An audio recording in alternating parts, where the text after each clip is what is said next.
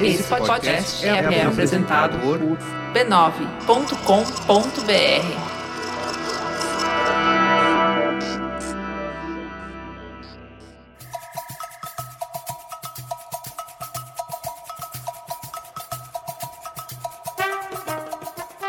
Bom Dibre, queridos ouvintes! Estamos aqui no B9 para o Dibras Number 5. Não tinha aquela música, Angélica Souza? Mambo Number 5. Isso! Hoje nós estamos no número 5 do nosso podcast, aqui na casa. E no estúdio, como eu já falei, Angeliquinha na minha frente. Bom Dibre. Bom Dibre, amigos e amigas, ouvintes e, ouvintes. e novos ouvintes. Que bom estar com você aqui. Renata não está conosco porque está na cidade em que ela mora e que já chama de sua, que agarrou carinho. Então hoje Renata está no Rio de Janeiro, mas não pensem que ela não vai aparecer aqui, viu? Porque ela não é tonta. É, ela é também um pouco aparecida. Ela precisa marcar o território dela aqui. Então teremos participação de Renata Mendonça, diretamente do Rio de Janeiro. Mas vamos tocar aqui as principais notícias, destacando as novidades mais impactantes do universo feminino aqui no Dibradoras. Eu e Angélica. Vamos lá. Vamos.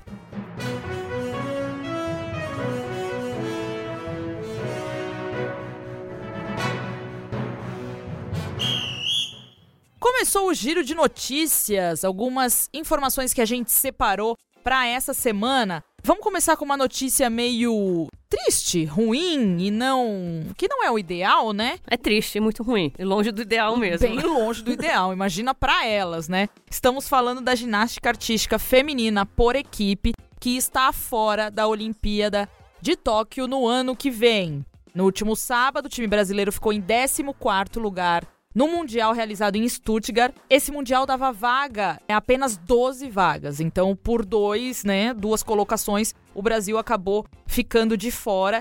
E isso não acontecia desde 2000. Então, assim, é um fato muito lamentável isso. porque a ginástica feminina do Brasil tem talento, né? Exatamente. 2004 foi a primeira vez que classificou por equipes. E aí, desde 2004, 2008, 2012, 2016. Exatamente. Esteve presente como equipe e agora em 2020 não vai estar. A gente até indica aqui uma matéria feita pelo Demetrio Vecchioli, né? Que é nosso comparsa, nosso parceiro ali de colunista do UOL ele fez uma matéria muito explicativa falando, né, sobre a ginástica. O título é Ginástica Feminina Fora da Olimpíada é fracasso para modelo do COB. E ali ele cita muitas coisas, né, muitos problemas que acarretam numa coisa muito maior, que são as lesões, a falta de renovação do time brasileiro. E isso aconteceu no próprio Mundial, né? As, é, as lesões. O ponto principal que ele fala é que o COB estava como estratégia de investir muito na elite do, do, atletismo e qualquer modalidade olímpica, principalmente com foco em 2016, porque era a Olimpíada que o Brasil tinha que brilhar muito. E é, como estava em todas as modalidades também, era uma oportunidade. Só que aí faltou renovação, porque investiu tanto na elite do esporte que não formou novos atletas. Exatamente. Então a, a Jade sábado, ela se machucou num, quando ela foi aterrissar do salto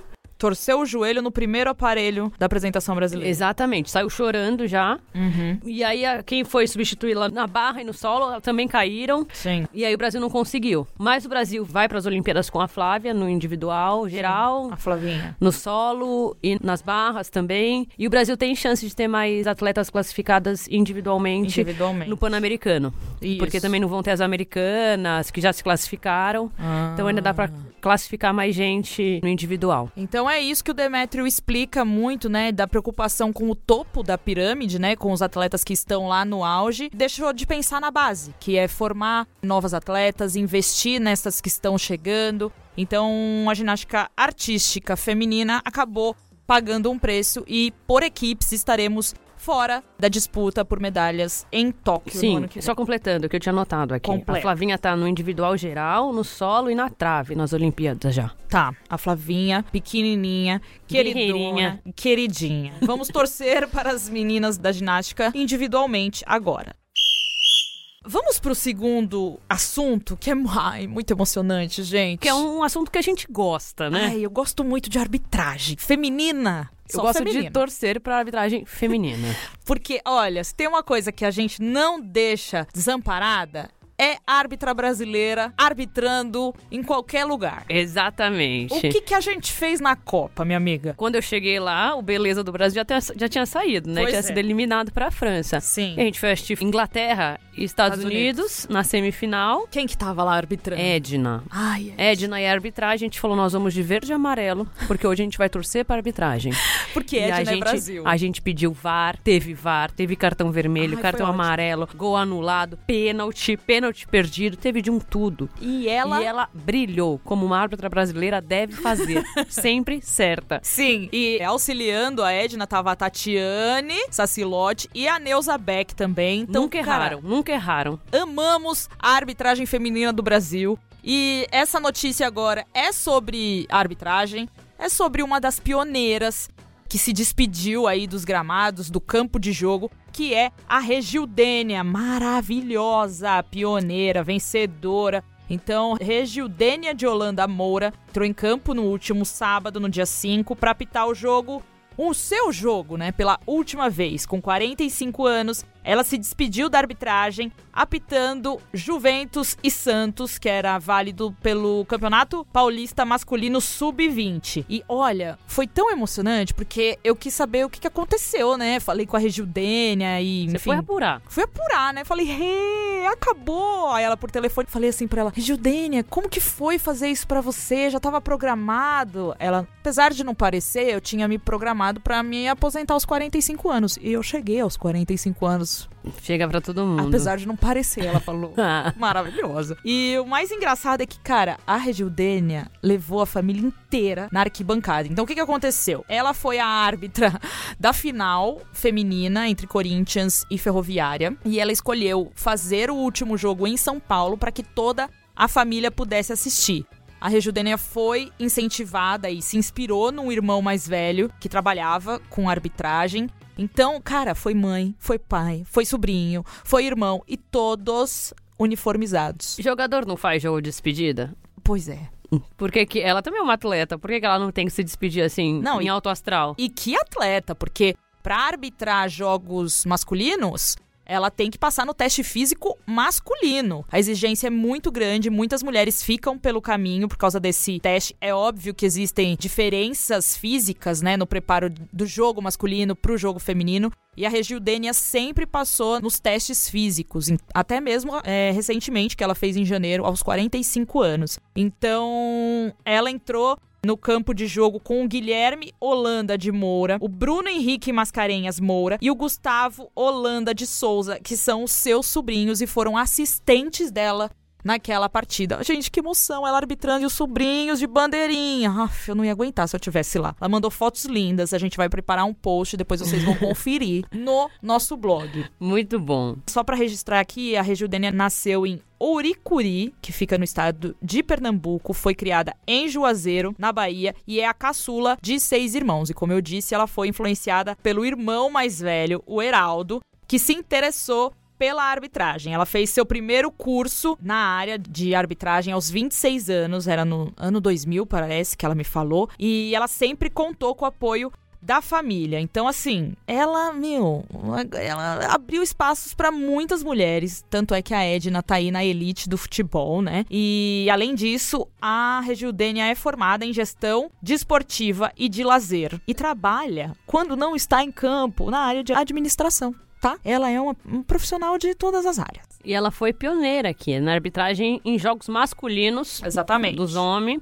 Mas não chegou a apitar a Série A do Brasileirão. Exatamente. A primeira a conseguir o feito foi a Silvia Regina, uma querida uma também. querida que tá lá na Em federação. 2003 e em 2019 quem? Quem? Edna, nossa árbitra. Ah, a partida entre CSA e Goiás. Exato. Havia 14 anos que uma mulher não comandava um jogo na elite do futebol masculino. Da Silvia Regina até chegar na Edna, nenhuma mulher fez um jogo principal Como, é, como, e árbitra como árbitra principal, né? na em série campo. A, né? Então a Regildênia, por exemplo, apitava jogos da série B, jogos do sub-20 masculino, mas ela não chegou a arbitrar na elite do futebol. E aí, eu fui atrás da Regildênia, né, Pra bater um papo com ela, pegar umas informações. E onde que a Rejudênia tava, beleza? Tá lá em Quito, gente. Tá lá na Libertadores. Gente, Quito. Quito. Cuidado com Quito. o que que tá acontecendo em Quito? Rebelião popular. Não é nem mais a sede do governo do Equador, que tá em Guayaquil. Olha, se Não toda... sei quando vocês ouvirem esse podcast como que vai estar o Equador. A gente tá rezando muito pra ir fora Equ- Equador.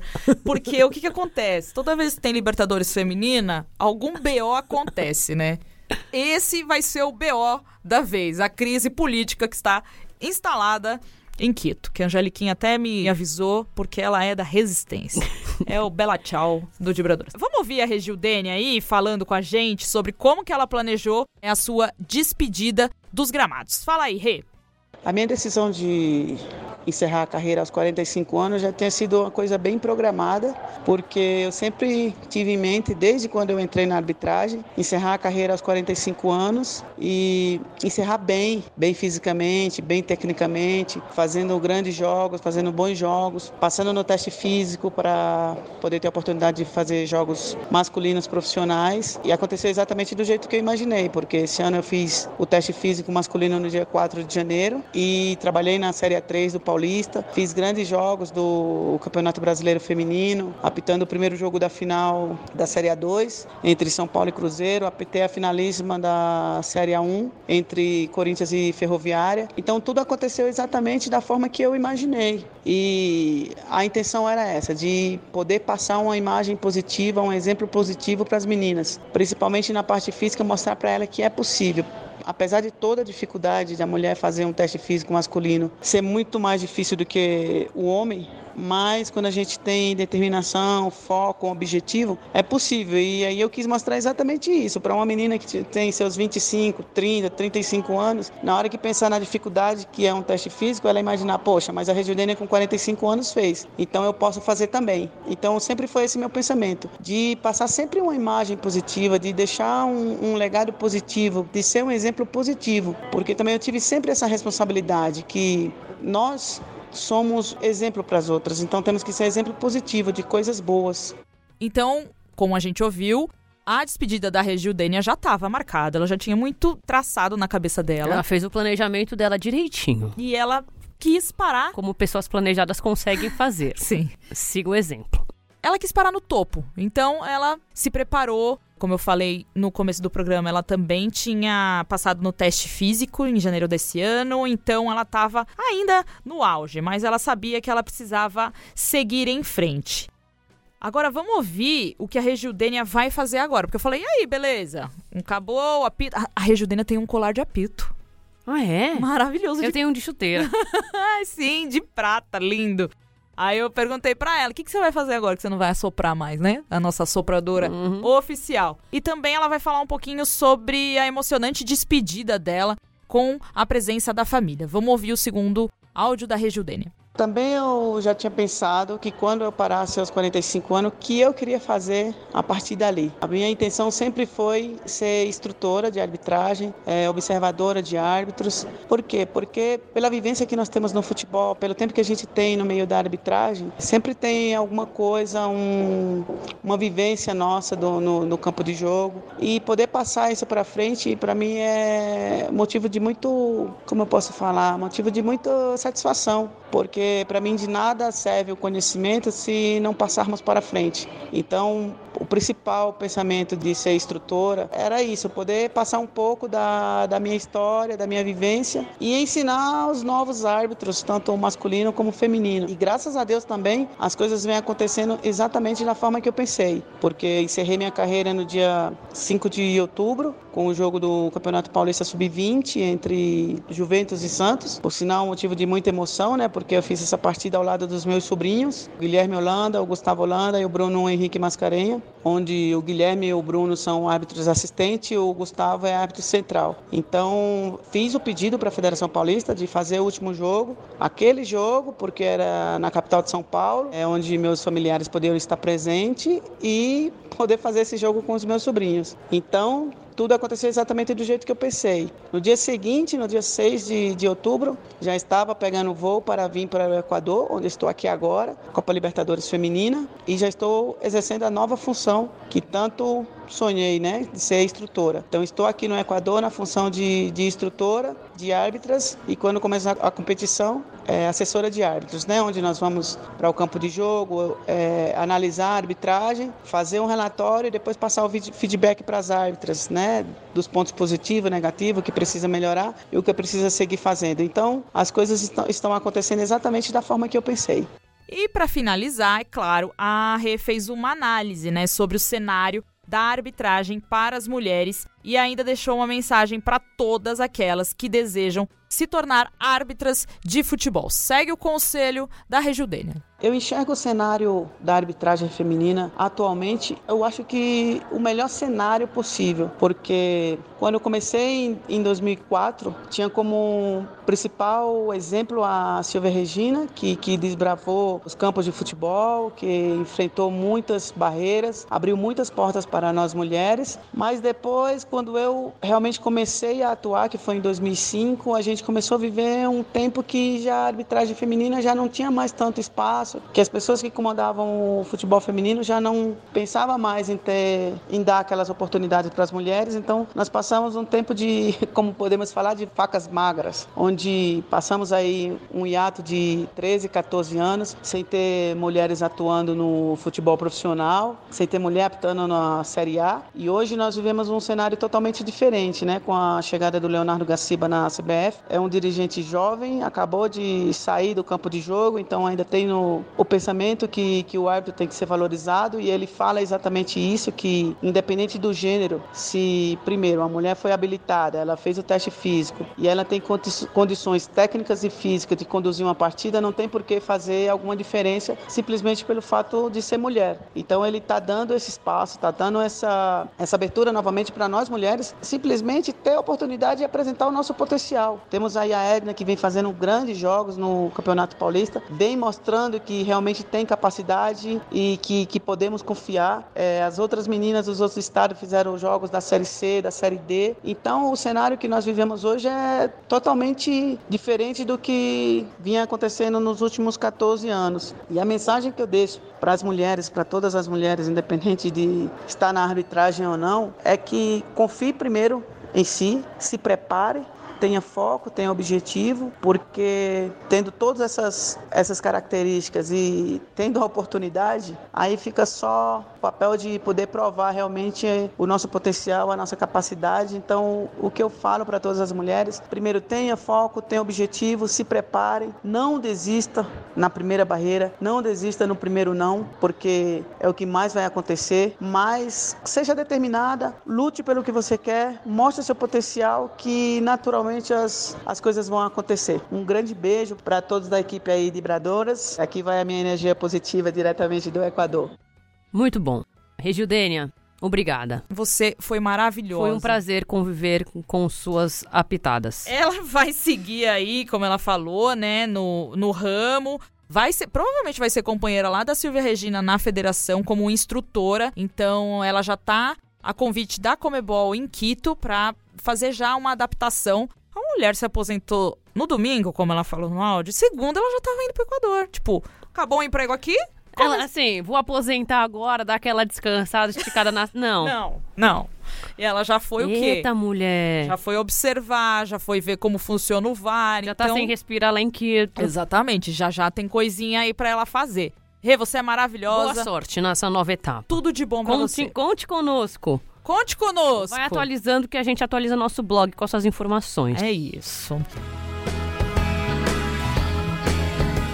Vamos para o terceiro assunto aqui do dia: judô feminino, amiga. Ipom. Ipom, Vazari, Koká. Yuka. Conká ainda existe? Tem um é que... É Cocá, que saiu, Cocá saiu. Ah, o Cocá saiu. Olha como eu tô atualizada no judô. Tá. Nossa, quase uma... Mas eu gosto do nome desse golpe, Cocá. É da japonesada esse esporte. é, da japonesada. Todos ama. Nos últimos dias aconteceu o Grand Slam de judô, que aconteceu em Brasília e, cara, eu fui atrás de quem? Das nossas amigas de Brasília. Amo. Amo Maíra e Duda, que fazem parte do Elas no Ataque. Parceiras que... nossas. Exatamente, que é um espaço muito maravilhoso para falar de esporte feminino dentro do Correio Brasiliense. Elas estiveram conosco na Copa do Mundo, estão andando lá Hum, debaixo da torre, eu e Renata Mendonça. Quando que eu topo com as duas lá? As nossas amigas de Brasília. Foi maravilhoso. Elas são ótimas. Bebem cerveja também, igual a gente. Exatamente. Então, o que, que eu fiz? Eu acionei elas para contar um pouquinho, já que elas fizeram a cobertura. Então, vamos ouvir aí a análise e os destaques femininos, obviamente, do Grande Slam de judô em Brasília, sob a ótica de Maíra Nunes. Conta pra gente, Maíra. Oi, pessoal, aqui quem fala é Maíra Nunes, sou do Elas no Ataque, falo diretamente de Brasília, onde está acontecendo o Grande Slam de Judô. Essa é a segunda competição mais importante da modalidade nesse ano. Isso porque ela dá muitos pontos para o ranking mundial, que é a base de classificação para as Olimpíadas de Tóquio, no Japão, no ano que vem. Vou comentar com vocês um pouquinho dos destaques femininos dessa competição que reúne a elite do judô mundial. A competição começou no domingo e o primeiro dia rendeu logo de cara nove medalhas para o Brasil. Mas quem roubou a cena, na verdade, foi uma judoca muito jovem. Ela tem apenas 21 anos e ganhou simplesmente da atual campeã olímpica e também campeã mundial, Rafaela Silva. Pois é, eu tô falando da Kathleen Nascimento, que ganhou da Rafaela Silva na semifinal da categoria até 57 quilos. A Kathleen se classificou para a final, mas acabou perdendo para a britânica na decisão e ficou com a medalha de prata. Do outro lado, a Rafaela Silva foi para a disputa da medalha de bronze, ganhou ganhou e também subiu no pódio. A Rafaela Silva que comemorou a medalha de bronze também falou aí que é muito bom ver a nova geração do judô brasileiro crescendo e evoluindo. A Rafaela Silva ela vive um momento delicado na carreira, então vale lembrar que há um mês ela testou positivo no exame antidoping feito durante os Jogos Pan-Americanos de Lima, em que ela inclusive ganhou uma medalha de, de ouro e essa medalha foi suspensa, né, justamente por conta desse doping e ela aguarda aí o julgamento podendo competir. Do lado de fora das competições, a Rafaela Silva também vem vem aí sendo uma grande atração. Ela depois do dia de competição continuou participando, indo assistir, né, o Grand Prix. Era atração na arquibancada, atendia todos os fãs com muita atenção e lá na vida pessoal também teve um momento muito festejado, que foi o pedido de casamento, que circulou nas redes sociais. Ela pediu a atleta Eulides Valentim, que também é judoca, também disputou o Grand Slam e também levou a medalha de bronze nessa competição. Além delas, o primeiro dia rendeu medalha aí para o Brasil com a Larissa Pimenta na categoria até 52 quilos com a prata e com a Gabriela Chibana com outra prata na categoria até 48 quilos. O segundo dia de competição ele rendeu quatro medalhas para o Brasil e nesse dia o destaque total para as mulheres porque a maior parte delas foram conquistas femininas. O destaque foi a dobradinha brasileira na final da categoria até 63 quilos com com a Kathleen Quadros e a Alexia Castilhos. A Kathleen Quadros, que é uma veterana, medalhista de bronze lá das Olimpíadas de Pequim em 2008, ela ganhou a primeira medalha de ouro dela de Grand Slam justamente na edição que foi sediada na cidade natal dela. Ela é brasiliense e foi uma festa danada nas arquibancadas do Grand Slam, o feito aí da Kathleen Quadros. A Maria Portela, nesse dia também ganhou medalha, fechou a conta para o Brasil com bronze na categoria até 70 quilos. O terceiro e último dia teve uma baixa e significativa para o Brasil com a Mayra Guiar. A judoca, que é medalhista olímpica, sofreu uma lesão já nos treinos em Brasília e não competiu. Em compensação, na categoria acima de 78 quilos, outra dobradinha brasileira na final que teve a, a final teve a Maria Suela e a Beatriz Souza aí garantindo um ouro e uma prata para o Brasil. Muito obrigada aí pela participação, galera. Até a próxima. Um grande abraço. Bom, tá aí o destaque feito pela Maíra contando as medalhistas, as conquistas femininas. O saldo foi super positivo, a gente já vai passar aqui o quadro de medalhas, mas só reforçando alguns pontos que a Maíra citou, um deles é a presença da Rafaela, né, da Rafaela Silva, após ter sido flagrada no exame antidoping, que perdeu a medalha durante os Jogos Pan-Americanos. Então ela voltou ao circuito mundial de judô em grande estilo, porque ela conquistou uma medalha de bronze, né? O mais legal que eu acho que apareceu nessa competição foi uma menina que vai despontar aí em breve. Despontou, né? É, já começou a despontar. Então, assim, o nome dela. O nome dela é Kathleen, a novinha. Kathleen Nascimento. 21 anos, derrotou a Rafaela na semifinal e ficou com a prata. Foi derrotada pela britânica Nekoda Smith Davis. Nossa, que nome de japonesada? Coda. É, doideira. Mas é que ajudou, às vezes é, de- descendente. Independente. A paulistana começou a praticar judô aos 5 anos na escola. Quando perdeu o pai aos 11, ela decidiu se dedicar ao esporte para superar a perda. Poxa, fez um bom trabalho. Foi assim. No colégio, ela foi treinar no Centro de Excelência do Ibirapuera. Depois foi levada para o Palmeiras, meu Palmeiras. Meu Palmeiras. E atualmente treina no Clube Pinheiros. Então, Brilhou demais. Vamos ficar de olho nessa novinha paulistana chamada Kathleen Nascimento. Favor não confundir com Kathleen Quadros, Gente. que já é medalhista olímpica, inclusive, e, e uma das veteranas aí. É um Kathleen Boom, né, que rolou.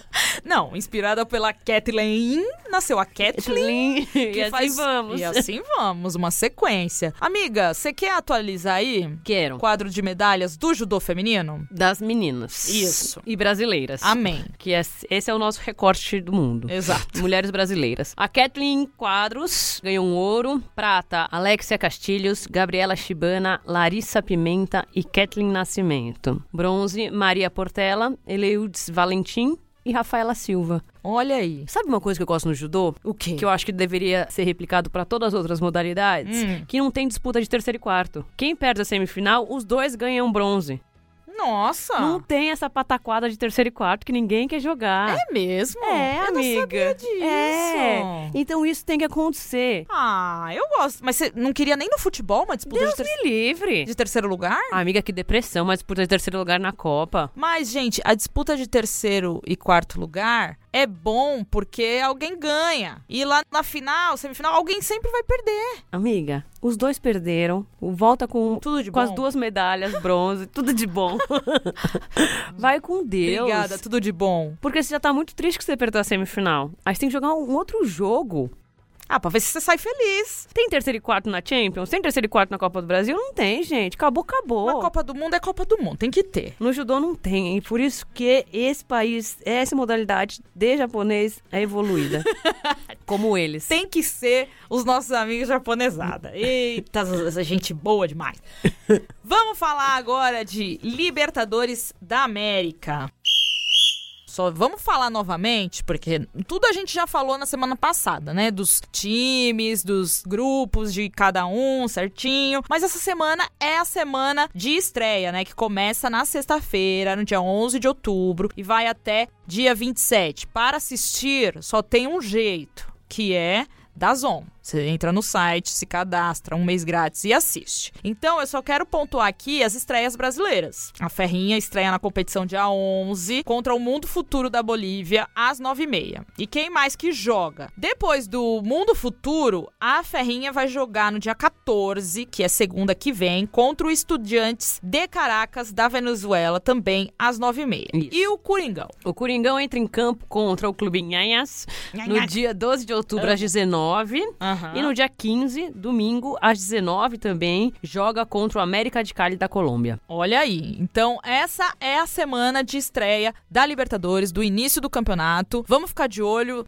na competição e na bagunça, né, amiga, que tá rolando. Amiga, que, que a gente faz? A Elas gente- jogam com capacete antibomba? eu vou ficar de olho lá porque Eu vou ficar de olho lá. Ah. Porque eles estão doidos, subindo em caminhão, os caminhoneiros, É, os, os índios saíram do campo, foram tudo pra Quito, o presidente saiu de Quito, foi pra Guayaquil. Olha, tem que tomar cuidado. Tem que tomar cuidado. Você, jogadora que está nos ouvindo e está em Quito, marca lá Olha. no, no Facebook, estou segura, pra gente saber que tá É, tudo bem. Mas eu, a meu- minha dica é entrar, é entrar na bagunça. Amarra assim? um pano na cara, faz seu coquetel.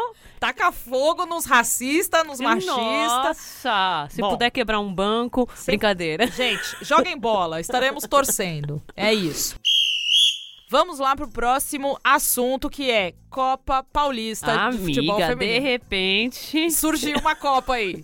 Surgiu uma Copa. Meu, vamos falar real? Surgiu uma Copa pro São Paulo não ficar parado, né? Vamos, vamos falar real. Vamos falar Mas real. o pessoal mandou bem, né? Não, mandou, é ótimo. Competição é sempre bom. Porque o tricolor vai ficar sem jogar? Não, então, agora pelo menos tem o quê? Três jogos pra fazer, né? Exatamente. E turno e retorno e a decisão. E ainda terceiro e quarto. Tem que ter, nesse caso tem que ter, pra exercitar as pernas. Então, ó, futebol feminino ganhou um torneio pra ser Ganhou. disputado. Futebol feminino está servido? Toma aí, assim, um torneio. Aline Pellegrino tava lá, falou: vamos fazer uma competição agora. Então, Copa Paulista terá início no próximo domingo, dia 12. E essa primeira edição reunirá quatro equipes daqui de São Paulo, que são Juventus, São Paulo. Palmeiras e o São José. Vai ser, o torneio vai ser disputado em três semanas, certo? Turno e retorno. E os vencedores se enfrentam na final. E os segundos colocados disputam o terceiro e o quarto lugar, certo? Todos em Vinhedo, que é a Itália Um brasileira. pedacinho da Itália No Brasil. no Brasil, segundo Palmeiras, pra justificar a escolha deles. Então, compareçam Passa lá. aí a, agenda, Ami, dia 12, horário, que, que Vamos lá, dia 12 do 10, sábado, todos os jogos em Vinhedo, repetindo. Exatamente. Então, 8h45, Nossa. acordem cedo. O que, que essas meninas vão tomar de café da manhã? Macarrão. São José e Palmeiras. É verdade. Seis e meia da manhã, as bichas comendo É. macarrão. Deixa eu falar. 8h45, São José e Palmeiras. 11 horas, Juventus e São Paulo. Dia 19, no próximo sábado, também em Vinhedo. 8h45, São Paulo e Juventus. 11 horas, Palmeiras e São José. É isso. Rodada final vai ser no dia 26, 26 do do 10, e ainda não tá definido onde que vai ser, onde que não vai ser, então vamos aguardar horários e local da decisão. Então é isso, São Paulo não vai ficar parado, hein? Esse é o nosso tricolor. Esse é o nosso tricolor. Recordes femininos no atletismo. Amiga, que foi essa história dessas mulheres que acabaram de se tornar mães e voltaram pra pista pro atletismo pra medalhar. A Renata fez uma matéria sobre isso no nosso blog também, falando sobre o Mundial de Atletismo que aconteceu em Doha e terminou no domingo coroando uma nova recordista que bateu até o Zayn Bolt. Por quê? Ele reinava absoluto com a maior quantidade de ouros já conquistados em mundiais, que eram 11. Então aí veio a Alison Félix, minha filha. Superou o jamaicano e agora assume esse posto aos 33 anos com 13 ouros e 18 medalhas no total em todas as participações na competição. Exatamente. Ela foi mãe há 10 meses, né? Exatamente. Teve problemas. A filhinha dela nasceu prematura, de 32 semanas, muito pe- Menos pequenininha. de 2 quilos. Então, menina. E aí ela passou por maus bocados, porque tem que ir pra UTI neonatal, aquelas coisas todas. Não, e ela descobriu uma pré-eclâmpsia, né? Isso. antes de dar à luz, ela precisou fazer uma operação, uma cesariana, porque ela tava correndo risco, né? É, ela e a filhinha dela Exatamente. corriam risco de morte. E aí, depois desse fuzuê todo, também teve o, o Aue com a Nike, que quis diminuir o patrocínio dela. Exato. Diminuir 70%. 70%, 70%, porque. E aí foi um, um assunto que foi bem falado, acho que no início do Sim. ano, né? Porque saiu no New York Times. Mas foi bom porque ela se posicionou, né? Não, perfeito, é isso que tem que fazer. e aí. E ela disse também, né, que era uma. Na matéria tá escrito, que é uma coisa que muita gente tá acostumada e aí acha que tem que ser assim. Então, a mulher, ou quando ela é mãe, ela tem que abandonar o esporte, ou ela tem que aceitar receber menos, porque a performance dela durante um tempo pode não ser a mesma, porque ela tá aumentando, ela tá dormindo menos, enfim, o corpo dela muda, os hormônios mudam, às vezes as prioridades também mudam, mas ela é possível e a, mulher é quem pode ter um filho, então não é justo você diminuir um patrocínio ou você- Penalizar a mulher. né? Exatamente. E ela falou: Poxa, eu, eu sou atleta da Nike, talvez que tenha a maior visibilidade no atletismo, e eles quiseram fazer isso comigo. Imagina com mulheres que não têm a mesma visibilidade, o mesmo. Enfim, a mesma mídia que ela tem. Muito importante, muito bom ela bater o Foi muito bom recorde. o posicionamento dela também. Essas são atletas maravilhosas. E vocês podem ler tudo. Você quer falar mais alguma coisa sobre isso? Não, eu quero só citar que também Ah. teve outras medalhas de outras mulheres, né? Que foram três mães medalhistas, que tiveram, mulheres que tiveram filhos recentemente e já estavam de volta às pistas, não só correndo, mas também vencendo. Foi assim com a Alison e foi assim também com a jamaicana Shelly Ann Fraser Price. Caraca, que nomão, hein? Shelly Ann Fraser Price.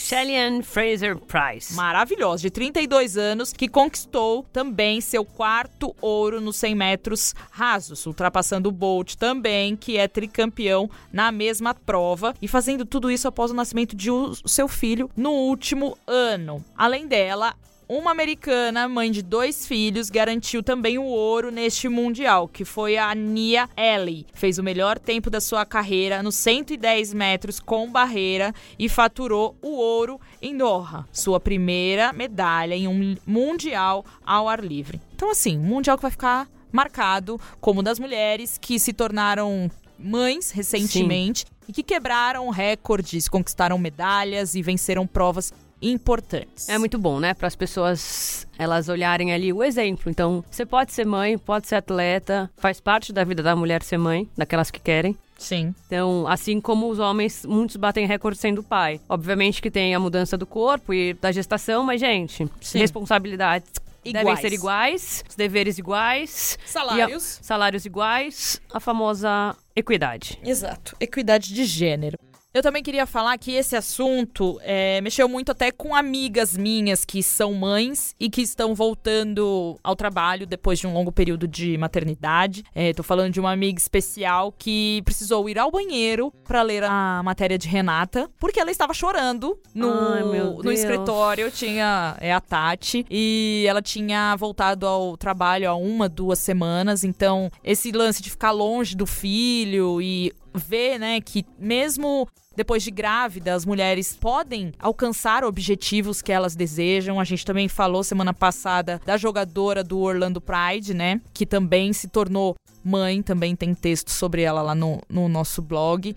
Então a Tati falou que foi muito empoderador para ela também ler uma matéria mostrando os desafios vencidos pelas mães recentes e que estão de volta ao trabalho e que pararam no meio do jogo para amamentar, Sim. como aconteceu com a jogadora americana a Sidney Leroux, que voltou a jogar bola meses depois de ter o seu bebê. E no intervalo dos jogos, durante a preleção, ela estava amamentando, tem foto, é muito lindo. Então, fico feliz, assim, que de certa forma, um conteúdo que a gente relatou aí, né, o que tem acontecido, tenha mexido positivamente. Exatamente. Recém-mamãe que tá aí voltando à sua rotina dentro do trabalho, se adaptando com a saudade, com a falta e tudo mais.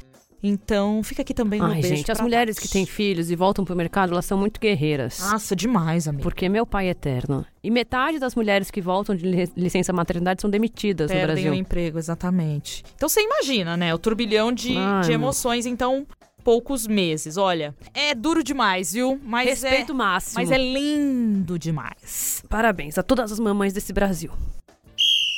Vamos ao destaque deste programa, que não poderia ser outro, né? Porque estamos no quê? Numa semana de amistosos da seleção feminina de futebol. A gente enfrentou aí dois grandes times, né? Um maior e o outro nem tanto, mas era um grande desafio de qualquer forma para um trabalho que está começando com a Pia Sundhog. Então a gente tem aí no sábado o jogo Brasil e Inglaterra. Mas calma, amiga, o que aconteceu? O que que aconteceu? Fala. Quem estava lá acompanhando tudo? Ah, eu vou chegar lá.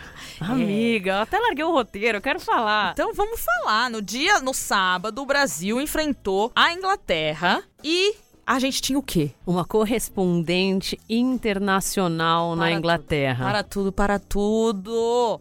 Pri ó, isso vai estar tá constado na nossa biografia quem foi a nossa primeira correspondente internacional? Na nossa linha do tempo. Na nossa linha do tempo. Foi Olga Bagatini, mais conhecida como Maravilhoga, que estava cobrindo o amistoso da seleção em loco nas terras da rainha Lilibet. Um beijo pra Lilibet. Um beijo. Amamos Lilibet. Perdeu pra e... nós. então foi isso. A seleção aproveitou a data FIFA e fez esses amistosos. Dia 5 contra a Inglaterra, lá no Riverside Stadium, que fica em Middlesbrough. E no primeiro grande teste da Pia, o que, que aconteceu? Ganhamos. Ganhamos, Passou gente. Passou no teste. Ó, Aprovada. Selo de de qualidade. Vamos só contextualizar rapidinho, porque a Olga vai trazer informações pra gente. Isso. Então o Brasil entrou em campo contra a Inglaterra fazendo um primeiro tempo medonho. Vai, vamos falar assim, que foi meio que um Sim. ó, né? Foi meio que não foi. Foi meio que não foi, porque, olha, passou um sufoco. Não, a Giovana deve estar tá sonhando com a mídia até agora.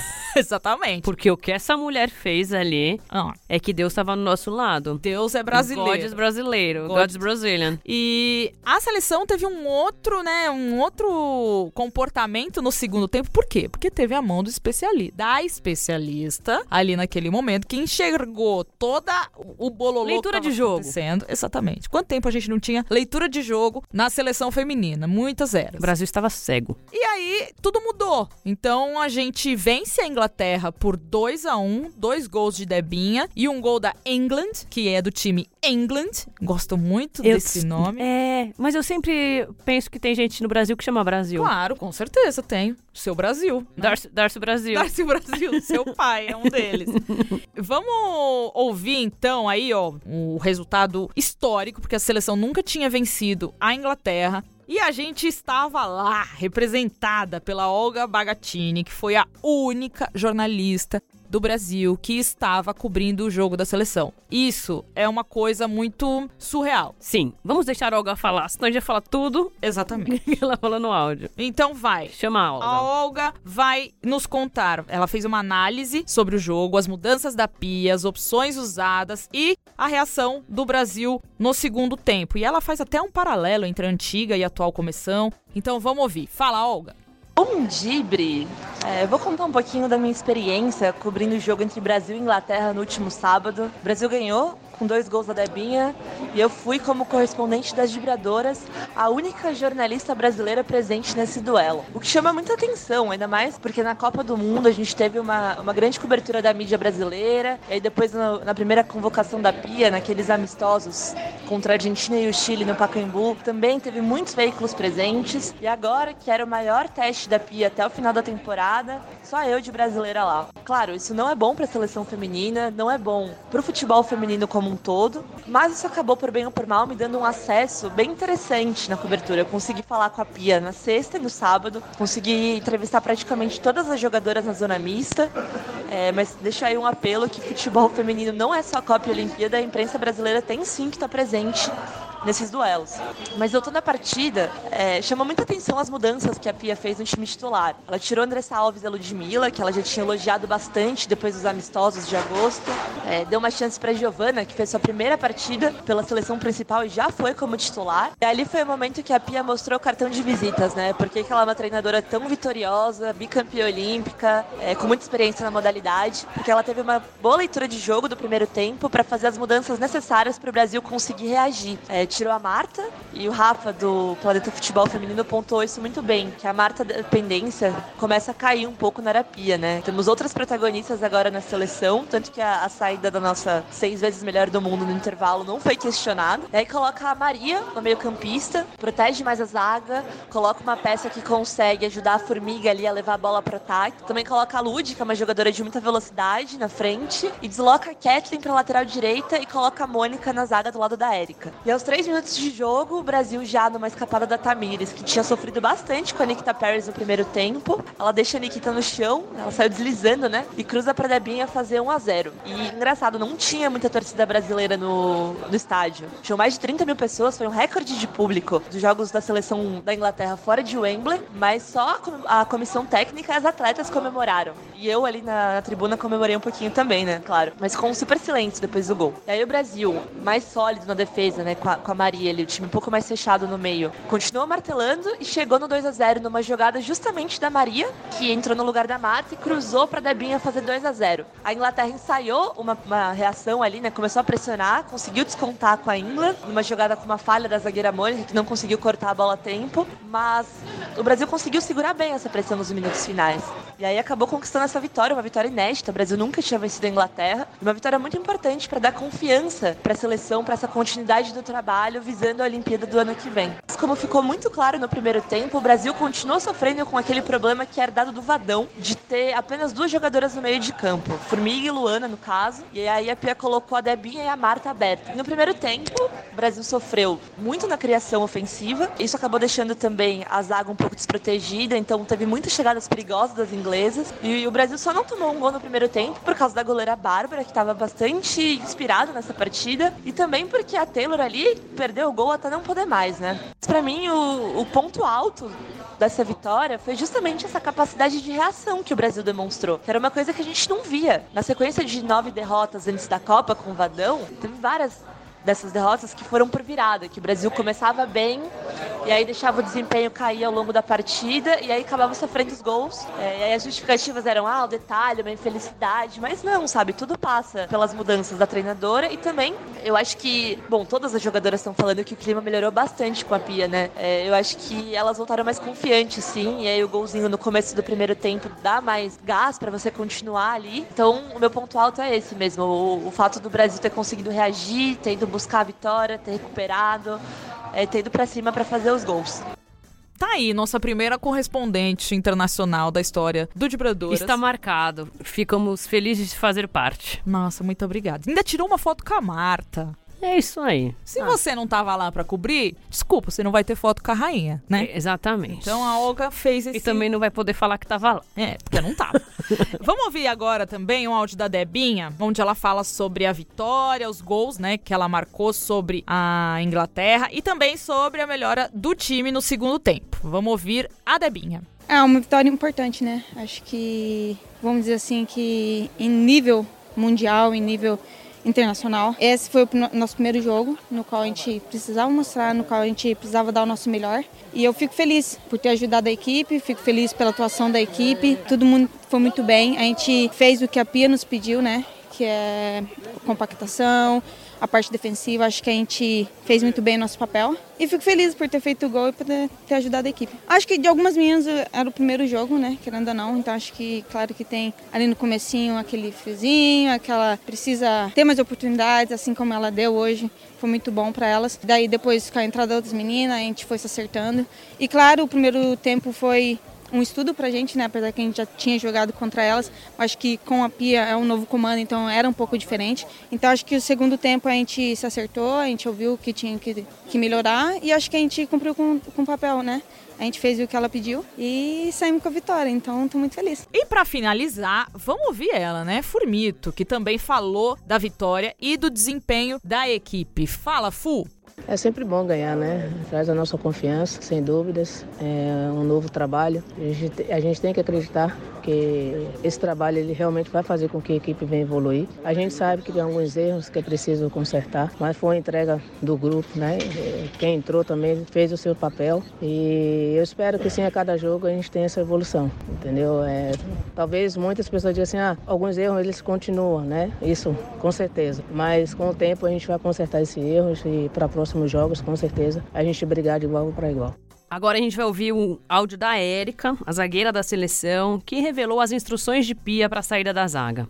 Queria que colocasse a bola no chão e não só chegava na lateral, eu falo do meu lado, ele chegava na, comigo, tocava pra Tamires, a gente já não tinha muito triangulação.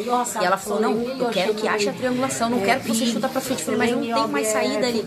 Se vira, eu quero que você toque pras meninas, eu quero que você chegue. Isso foi importante, a gente confiar no que ela falou e mesmo pressionada, a gente começar a tocar e sair jogando. Óbvio que no, no finalzinho do segundo tempo ali, em relação a isso, a gente cansou e e a gente esperou mais elas virem, atacar e a gente segurou um pouco mais, mas faz parte do, do, do momento, faz parte da, do nosso treinamento e nada mais gostoso do que ter ganhado da Inglaterra aqui na casa delas e de 2 a 1 um. É isso, ouvimos todo mundo, ouvimos jornalistas, jogadoras. Tá tudo completo, minha Eu achei que foi um, um, jogo muito bom. O primeiro tempo realmente foi muito ruim do Nossa. Brasil. Ainda lembrou um Brasil de vadão, Sim. assim, muito espaçado, com as pontas muito abertas, sem o meu campo criativo. O que eu falei, a Giovana tendo muito trabalho com a Taylor, com a Mid, com, enfim, com as atacantes da. com a força de ataque da Inglaterra. O primeiro tempo só pela graça mesmo. E a Giovana era um teste, né? Que a Pia queria muito ver na lateral, né? Sim. É, assim, foi difícil o primeiro tempo. Foi.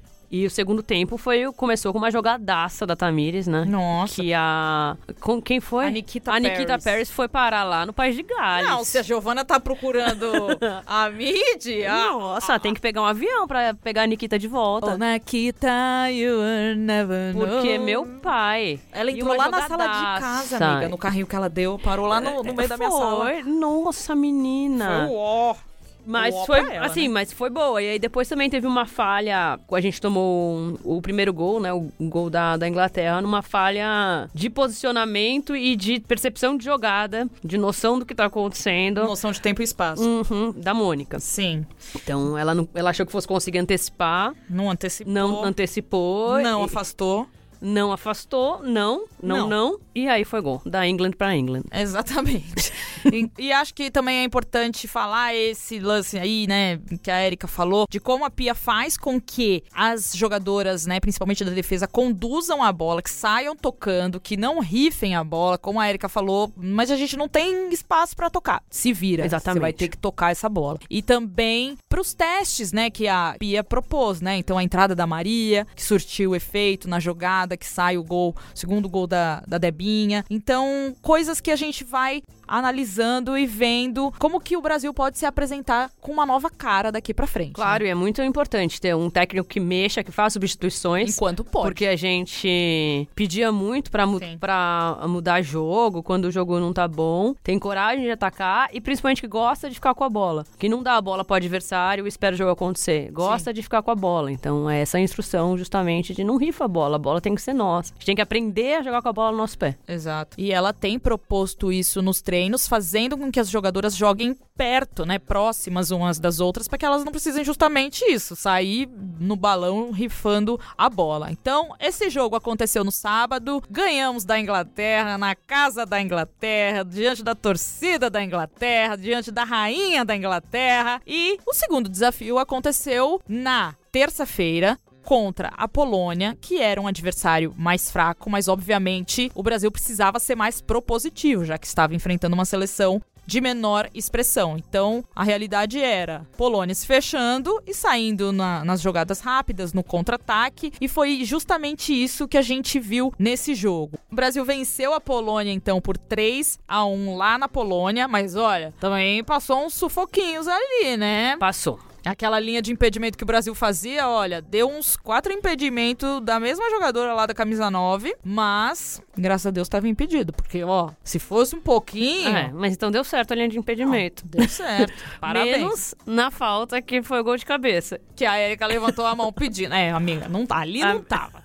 Vamos ouvir então o áudio da nossa correspondente do Rio de Janeiro falando sobre Brasil e Polônia. Infelizmente, não tivemos condição de mandar a Renata pra Polônia e não encontramos uma pessoa na Polônia que falasse brasileiro, a língua do Dibre, pra ser nossa correspondente. Mas a gente analisou tudo direitinho daqui, viu? Também dá pra analisar, também dá pra reportar. Então vamos ouvir aí um áudio, uma análise de Brasil e Polônia por Renata Mendonça. Fala aí, Rê. Bom Dibre, minhas amigas! Infelizmente não pude estar com vocês no estúdio hoje, mas estou aqui para falar sobre Brasil e Polônia, o segundo amistoso dessas datas FIFA de outubro. E o Brasil começou diferente, com mais mudanças, porque a Pia não está para brincadeira, não. Ela gosta de mexer suas pecinhas, o que é ótimo, porque afinal de contas é momento para testar. A escalação de hoje foi goleira Bárbara mantida, Poliana na lateral direita, uma novidade, Daiane fazendo a dupla com a Érica na defesa, outra novidade, e a Tamires na lateral esquerda, a Formiga fazendo dupla com a Thaísa no meio-campo, Andressa Alves e Marta também pelo meio, e aí lá na frente Vicky Albuquerque do Corinthians, uma queridíssima dessas novatas aí, e a Ludmilla dando velocidade nesse ataque. Esse primeiro tempo começou com um gol já, né, da Formiga, nossa maravilhosa Formito, que teve uma cabeçada, minhas amigas, com tanta categoria que, olha, vou te falar um negócio. Cruzamento da Andressa Alves, ela cabeceou aos 9 minutos, fez o primeiro gol e isso fez com que o Brasil jogasse com mais conforto. Só que também fez o Brasil tomar sustos, né? O Brasil estava lento, né, com a, na transição do meio-campo pro ataque. E a Polônia, obviamente, é um time que joga mais fechadinho, é diferente da Inglaterra, que parte pro ataque, né? A, a Polônia, ela foi esperando o Brasil e tava com as linhas muito compactas, era muito difícil de quebrar essa defesa. E o Brasil realmente abriu esse placar na bola parada, mas não conseguiu criar tanto no primeiro tempo. E, inclusive, sofreu sustos, porque aí o que foi acontecendo? A linha de defesa do Brasil foi ficando mais alta e as polonesas perceberam isso. E aí davam passes em profundidade para a atacante delas, a camisa 9, Pajor, Paior, não sei como é que fala o nome dela, em polonês. Me desculpa, Angeliquinha, que é uma pessoa de tradução, pode falar aí pra gente. E aí a, a Pajor aparecia na cara do gol da Bárbara várias várias vezes. E ela apareceu duas vezes, inclusive. Levou a pior, porque a nossa goleira, né? Aqui tem goleira, defendeu, no um contra um ela é ótima. E ainda assim a bandeira deu impedimento, que eu acho que não tava, tá? Mas foram sustos que o Brasil levou desnecessários, vamos dizer assim. Segundo tempo, Pia falou: vamos mudar essa porra aqui, entendeu? Chega, quero mudanças. Porque ela é assim, né, gente? Ela muda. Aí ela entrou com a Debinha, né, minhas amigas? Podemos chamar a Debinha de Debbie Gol? Vamos chamar de Debbie Gol, porque hoje teve gol da Debbie Gol, entendeu? Debinha, que é a jogadora, né, mais ágil que a gente tem, mais habilidosa que a gente tem no ataque, entrou também com a Luana no meio-campo, saiu a Thaís e entrou com a Kathleen de novo na lateral direita, improvisada. Foi bem a Kathleen improvisada, tá dando conta do recado, principalmente defensivamente, né? Mas aí acaba que não ajuda muito no ataque. A Luana deu velocidade na saída de bola e aí a gente começou a atacar mais. E aos três primeiros, nos três minutos já, a gente fez um gol na jogadaça da Debinha que serviu a Tamires livre para empurrar pro gol. Isso três minutos de jogo do segundo tempo. Depois a gente tomou um gol aos 12 da Malgorzata Mejas, não sei como é que fala. Cruzamento na bola parada, a gente dormiu na, na marcação aérea e tomamos esse gol de cabeça, mas ainda assim não recuamos, não nos abalamos, seguimos lá pra frente. E aí a Debinha fez o dela aos 33, uma jogadaça da Ludmilla, ali chegando na linha de fundo e só entregando pra Debinha empurrar. Jogo bom, jogo importante. Acho que a gente tem algumas lições para tirar, né? E foi importante as mudanças da Pia. Acho que de novo ela mudou a cara do time, ela deu velocidade, ela deu mais, é, é, mais recurso, né? Variação tática para esse time. Acho que se antes a gente falava de uma Marta dependência, talvez a gente já possa falar de uma, uma Debinha dependência. É, uma, é a jogadora que quebra linhas, é a jogadora que faz o diferente. Então acho que saímos com 3 a 1 e com ótimas coisas para serem trabalhadas no futuro. É importante vencer para dar confiança e isso a Pia conseguiu. Bom, a Renata também analisou as mudanças da Pia, né? as trocas que ela fez e, e tudo que ela propôs para esses dois amistosos. Então, vamos ouvir esse segundo áudio da Renata falando sobre as mudanças de Pia Sundhok. Falando agora sobre as mudanças que a Pia colocou na seleção brasileira nesses primeiros meses de trabalho. Bom, ela já convocou 30 jogadoras e ela utilizou 28. Somente a goleira Lele, que é do Corinthians, e a meio-campista Yaya, jovenzinha de 17 anos, convocada na primeira, nos primeiros amistosos dela, não foram utilizadas. Isso é muito legal. É sinal de que a Pia tá querendo observar, tá querendo ver as jogadoras atuando para daí ir encontrando esse time ideal. Acho que é importante esses testes, mas acho que o, o, melhor desse, né, o melhor desses amistosos contra Inglaterra e Polônia foi o fato de que a gente descobriu que a gente tem técnico, que a gente tem, gente, dá para mudar o time no intervalo, olha que loucura, dá para mudar não só taticamente, como dá para mudar a postura, né? Era uma coisa antes tão apática que a gente sofria que parecia assim, a gente não conseguia mudar nenhum jogo, né? Então você saía vencendo de 2 a 0 da Austrália, tomava um gol aos 45 do primeiro tempo, voltava no segundo tempo, você já falava, putz, caiu, entendeu? A gente não conseguia fazer essa transformação dentro de campo e a Pia conseguiu nos dois jogos. No intervalo, ela fez as alterações, ela soube ler o jogo, soube fazer as mudanças que precisava e conseguiu melhorar bem a equipe brasileira. Ainda temos muitas falhas, ainda temos muitas falhas defensivas, principalmente. Ainda temos muita dificuldade na transição, ainda não encontramos o meio-campo que vai dar mais volume de jogo pro Brasil. Acho que a Marta ainda também não achamos a forma melhor dela jogar nesse time. Ela jogou mais pro meio-campo hoje, mas ainda muito presa, né? A gente não via a presença dela tão mais perto da área. Eu acho que tá faltando isso. E a gente fez algumas perguntas pra Pia sobre esse jogo, né, contra a Polônia, e ela falou assim: ela falou que ficou decepcionada com o primeiro tempo, por exemplo, porque tava devagar, porque não estavam executando as coisas que elas treinaram, né? De variação de ataque, de virada de bola. E aí ela colocou a Luana e a Debinha pra conseguir mais velocidade, para conseguir quebrar as linhas. E foi isso que ela conseguiu. Então, assim, uma das coisas mais positivas que eu vejo no trabalho da Pia é ter essa leitura de jogo. Ela sabe muito bem analisar o jogo e entender o que, que precisa mudar. Ela falou também sobre o improviso da Kathleen na lateral direita. E aí ela trouxe uma, uma análise muito interessante, que é a Olimpíada você só convoca 18 jogadores. Então você tem uma limitação, né? Na Copa do Mundo são 23. E aí ela quer trabalhar cada vez mais jogadoras versáteis. Então, quanto mais funções a jogadora conseguir executar, mais chance dela estar tá nessa lista, porque ela precisa precisa disso, né? Então a Kathleen joga de zagueira, mas também joga na lateral, já foi testada assim. Aí ela colocou a Maria também para jogar mais pelo lado no outro jogo, porque sabe que ela pode jogar no meio e também pode jogar no lado. A Marta também pode jogar aberta, como pode jogar mais por dentro. Então ela, ela quer cada vez mais construir essa versatilidade das jogadoras. Isso é importante porque já tá pensando em Tóquio 2020. Resumindo, acho que é muito legal e interessante esse trabalho da Pia. A gente ainda quer ver mais testes de novos nomes na convocação, né? Talvez algumas jogadoras que já foram testadas até demais pelo Vadão, que poderiam já não estar mais nessa lista, e outras jogadoras que estão merecendo chance, é, principalmente nesse meio-campo aí que a gente precisa de uma jogadora criativa. Zanotti tá aí há muito tempo brilhando. A gente tem zagueiras também interessantes, novas, que poderiam ser testadas, tipo a Pardal do Corinthians. A gente tem a Ju do Flamengo, que no meio-campo também poderia ser um bom teste. A gente precisa chamar mais nomes diferentes, eu acho, do que aqueles que já eram convocados pelo Vadão. Mas ponto positivo para Pia nesses quatro primeiros jogos, sem nenhuma derrota, acho que é um ótimo começo.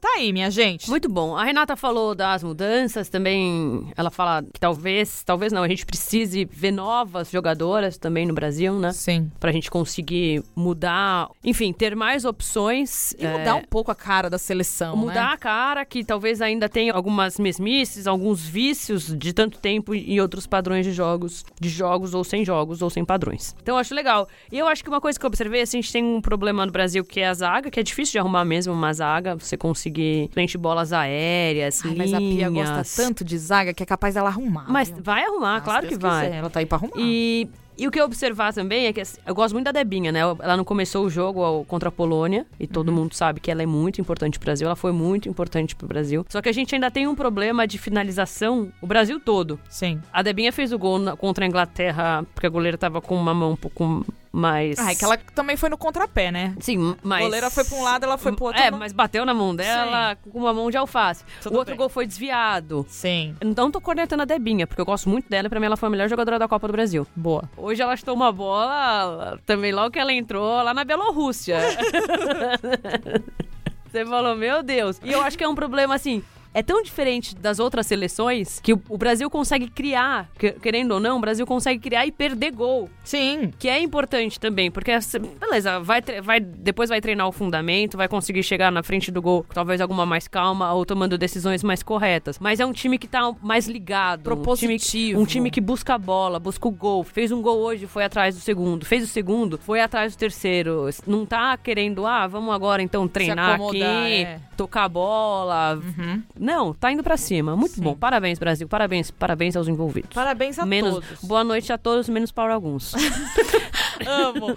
E quando a Bia Zanerato entrou, cara, na primeira oportunidade dela, ela já parou no travessão. Então, assim, é, acho que tá todo mundo com sede de jogar. Até a própria Andressa, que ficou de fora no jogo contra a Inglaterra e foi super importante no jogo contra a Polônia. Tá todo mundo querendo uma vaguinha Sim. ali, entendeu? Então, assim, é novo comando. Ela tá dando as chances, como ela disse. Quem tem um coração bom vai ter novas chances. Ai, Pia, é muito, muito sabereta, né? É. Mas não é só o bom coração, né, minha gente? Não. Tem que jogar bem. Porque se ali. fosse bom coração, a gente tava lá também. Nossa, até Quer dizer, eu. Meu coração é tão bom. o meu também. E aí também fica esse lance da Marta, né? Como a gente vai ver a Marta jogando nesse Brasil, com novas meninas chegando, novos protagonismos surgindo. Então, não tem mais aquela Marta dependência. O Brasil não é mais dependente das jogadas, dos lampejos dela. Então, a Marta hoje ela joga também pro time, não é o time que joga pra Marta, né? Então, também tem uma mudança aí, lógico, de, de preparo físico, de idade. Então,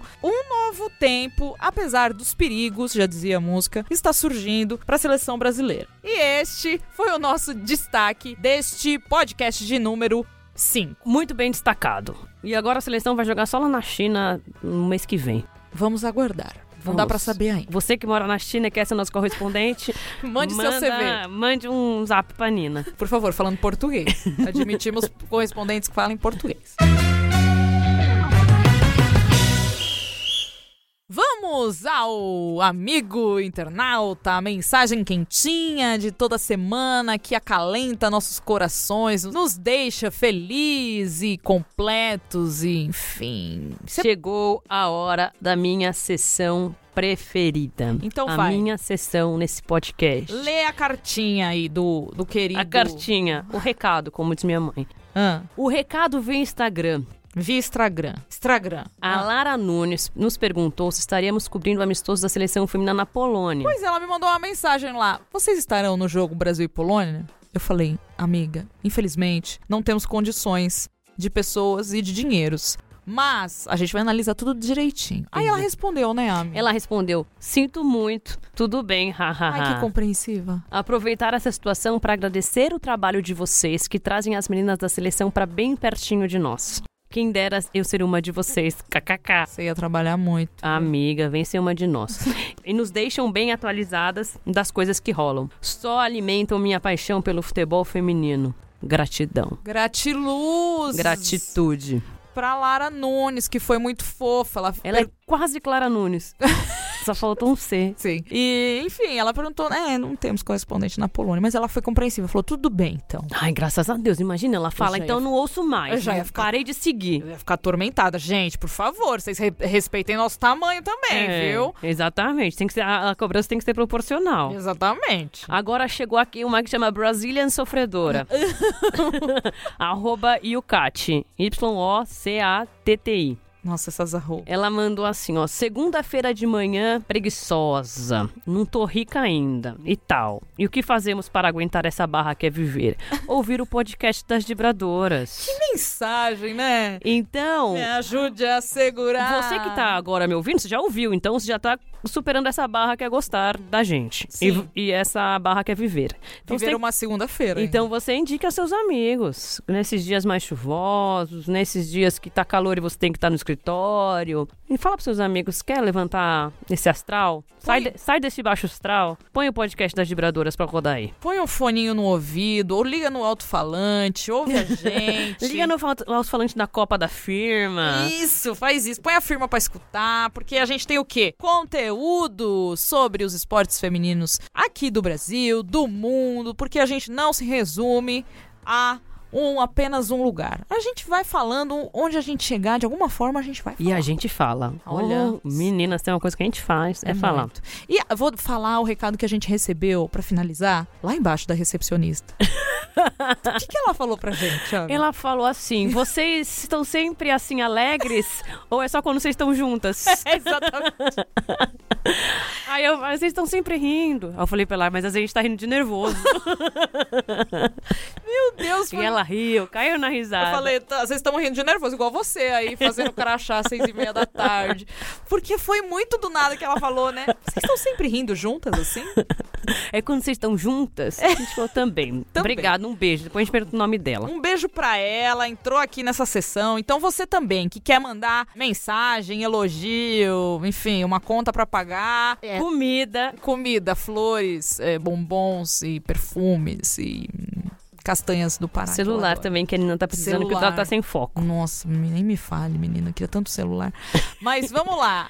Dibradoras, arroba b9.com.br ou pelas nossas redes sociais. Arroba Vibradoras, onde estiver. Se surgir uma rede nova, já procura que a gente vai estar lá. Exatamente. E assim a gente finaliza o podcast número 5 aqui no B9. Estaremos de volta na semana que vem com outras novidades, outras participações. Quero Vamos falar da Libertadores, que já vai ter começado. Nossa, vai pegar fogo o cabaré. Quero agradecer muito todo mundo que colaborou com a gente nesse programa. A Muita Olga, gente. A Maíra, a Regildênia. É sempre bom ouvir mulheres. A Renata A Mendonça. Renata Mendonça. Mas a Renata é uma obrigação, né? Ela, ela é o trabalho dela.